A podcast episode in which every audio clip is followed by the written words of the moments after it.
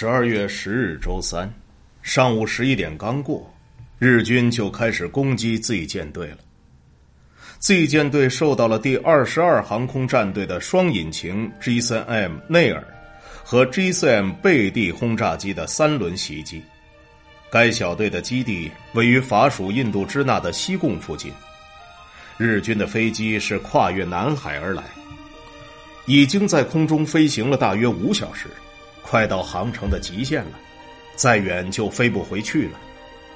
英军瞭望员在西方地平线处发现一群不祥的黑点，号手吹起号角，召集大家回到各自的岗位。G3M 轰炸机在1.2万英尺的高度进入高射炮射程后，炮手向上开炮，天空布满了黑色的防空炮弹炸开的烟幕。日军的轰炸机依然保持紧密的队形，向下投掷了数颗二百五十公斤的炸弹。反击号急速转弯扭动，突然右转舵，然后再左转舵。他躲过了几乎所有的炸弹，但还是有一颗炸弹击中了水上飞机的甲板，炸死二十多人。不过船只的机动性和防御能力并未受损。大约二十分钟后。Z 舰队的雷达探测到西面飞来九架挂满了鱼雷的 G3M，飞机飞得极低，几乎紧贴海浪，直奔英军旗舰威尔士亲王号。这些飞机两三架一组，俯冲到不到一百英尺的高度，从船的两侧发射鱼雷。威尔士亲王号的船尾被击中两次，船舵被卡住，轮机舱也被淹了。受到重创的巨舰无助的转着圈，船上燃起大火，浓烟直冲云霄。陆乌航空队的挂载着鱼雷的 GCM 发起了第三次袭击，朝反击号俯冲过去。躲过第一轮袭击的反击号竭力机动，成功躲过日军将近二十颗鱼雷，但是最后，他被左右夹击，几颗鱼雷同时击中船首两侧。对我来说，信号桥楼甲板上的目击者塞西尔·布朗在笔记上写道：“整个画面就像一场混乱无序，而且令人毛骨悚然的游戏。四英寸大炮喷出橘红色的火焰，舰炮和 VX 机关炮喷出白色的夜光弹，敌人的灰色飞机近在咫尺，就像蓝色纸板上钉着的蝴蝶标本。”反击号被击中两次，也可能多达四次，立即开始进水。突然发生了巨大的爆炸。一名船员回忆道：“我立刻意识到反击号不行了，因为在短短的几秒钟内，它就剧烈的向左倾斜，进水太快，不论在另一侧怎么灌水也没法扶正它。”舰长下令弃船，大喊着。你们已经尽力了，现在赶紧逃命吧！船员们只得跳进海中，许多人在海里溺亡，另外一些人则踩着水坚持了好几个小时，脸上沾满了油污。中午十二点二十三分，反击号倾覆了，船尾先沉了下去，巨大的船体从海中笔直的伸出来，船头直指天际。几艘驱逐舰小心的在旁绕行，打捞幸存者。反击号被击沉后，日本新一批轰炸机开始执行一项较为简单的任务：击沉已经遭受重创的威尔士亲王号。中午十二点四十四分，威尔士亲王号烟囱之间的地方被 G4M 轰炸机从高空投掷的一颗五百千克的炸弹击中。立即开始下沉。当船只倾覆并开始下沉时，下层甲板里有很多士兵被困在内。驱逐舰绕着威尔士亲王号航行，竭力搜救落入大海的士兵。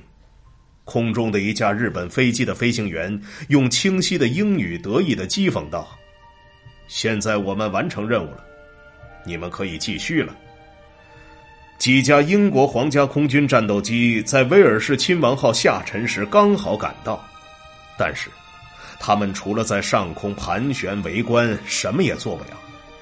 一名飞行员回忆士兵困在海中的场景时说：“一小时后，由于燃料不足，我只能离开。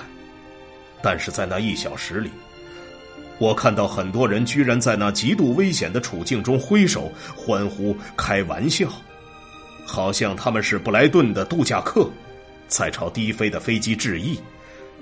这让我很受震动，因为其中有种超出人的本性的东西。”仅此一役，便夺走了四十七名英国军官和七百九十三名士兵的生命，而日本在这一行动中仅仅损失了三架飞机，这着实令人惊讶。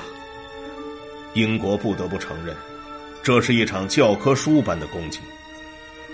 毫无疑问，敌人的攻击实施的很巧妙，时机把握的极好。反击号的舰长在战役后写道。高空的轰炸机保持密集队形，没有慌乱的躲闪防空炮。这是一场精心设计的连环攻势。高空轰炸机首先到达，吸引高射炮手的注意力，紧接着鱼雷轰炸机从低空突袭，左右夹击，同时在军舰两侧投下致命的鱼雷。十二月十号上午。丘吉尔被海军元帅达德利·庞德爵士的电话惊醒了。第一海务大臣庞德向他报告了令人震惊的消息：日军的轰炸机将两艘军舰都击沉了。你确定这是真的？丘吉尔首相问。毫无疑问，庞德回答说。丘吉尔后来写道：“放下听筒时。”我很庆幸，那时我是一个人，在整场战争中，这是对我最直接的打击。我在床上辗转反侧，夜不能寐。这一恐怖的消息淹没了我。在所有广阔的海域中，日本都处于绝对优势，而我们在任何地方都处于劣势，而且暴露在外。这意味着，英国在太平洋残存的最后一道海洋防线也被突破了。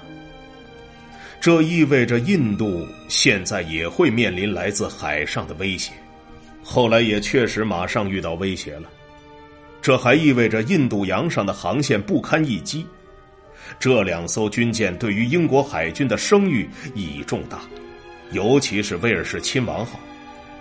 威尔士亲王号是英国舰队中最新款的战列舰之一，也是最有威慑力的。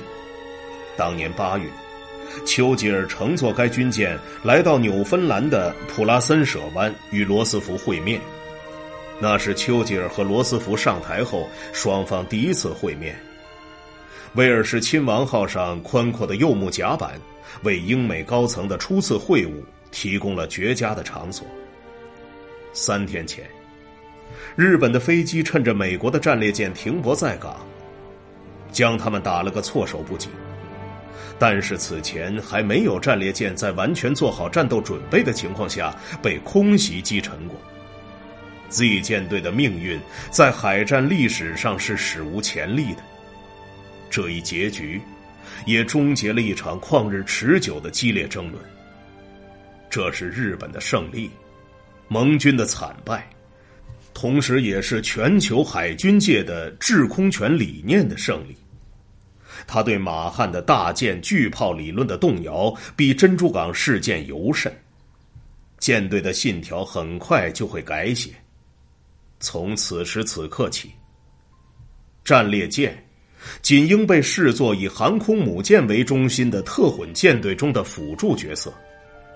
战列舰上的防空武器将会是原来的两倍、三倍，甚至四倍，直到上面布满各式口径的高射机炮和高射机枪，可以更好的保护战列舰本体和航母，抵御敌军的空袭。他们装配的十四英寸和十六英寸的大口径主炮将主要用于炮击海岸支援水陆两栖部队登陆。美国海军迅速接受了这些新的理念英国皇家海军在接受时则打了些折扣。但是这一信条在日本海军的高层中倒是渗透的极慢他们直到二战将近结束还期望用战列舰在海上来一场决战呢？